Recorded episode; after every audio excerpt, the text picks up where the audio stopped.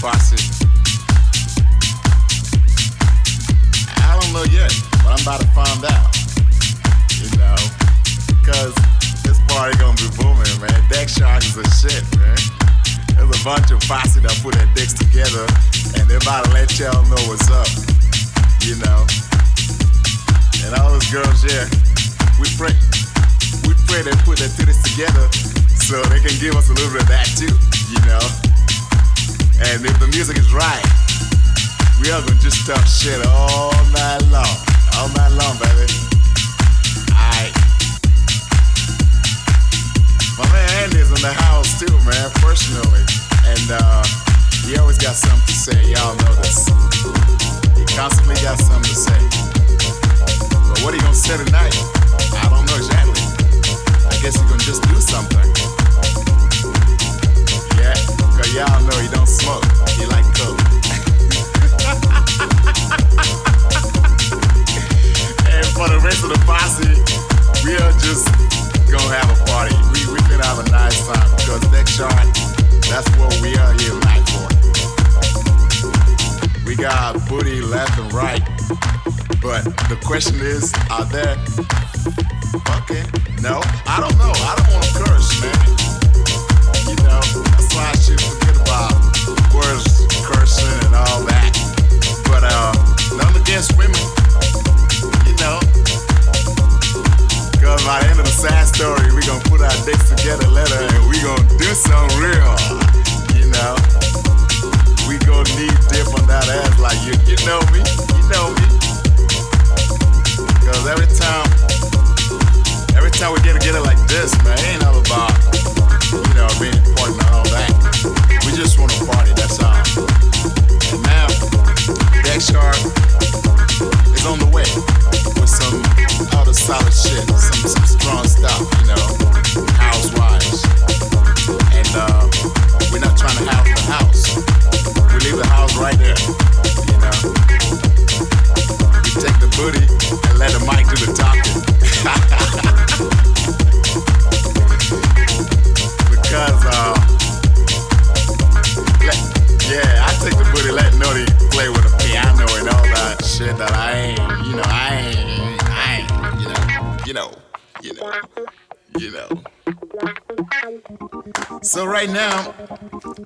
Finna go and light a cigarette because uh, you name it, I just claim it. Anyways, uh, anyways, uh, I'm saying some intelligent booties back there. Basically, I ain't never thought about that. She's the most intelligent booty in the house. So I'm finna go there and say, ah.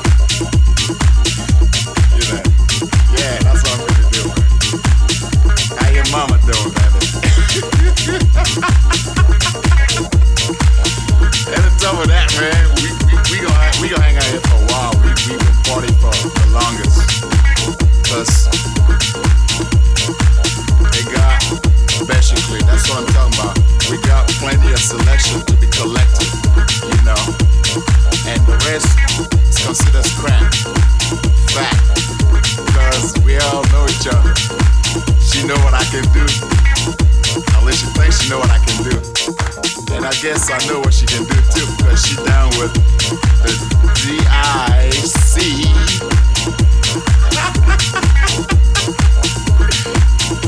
F, you know.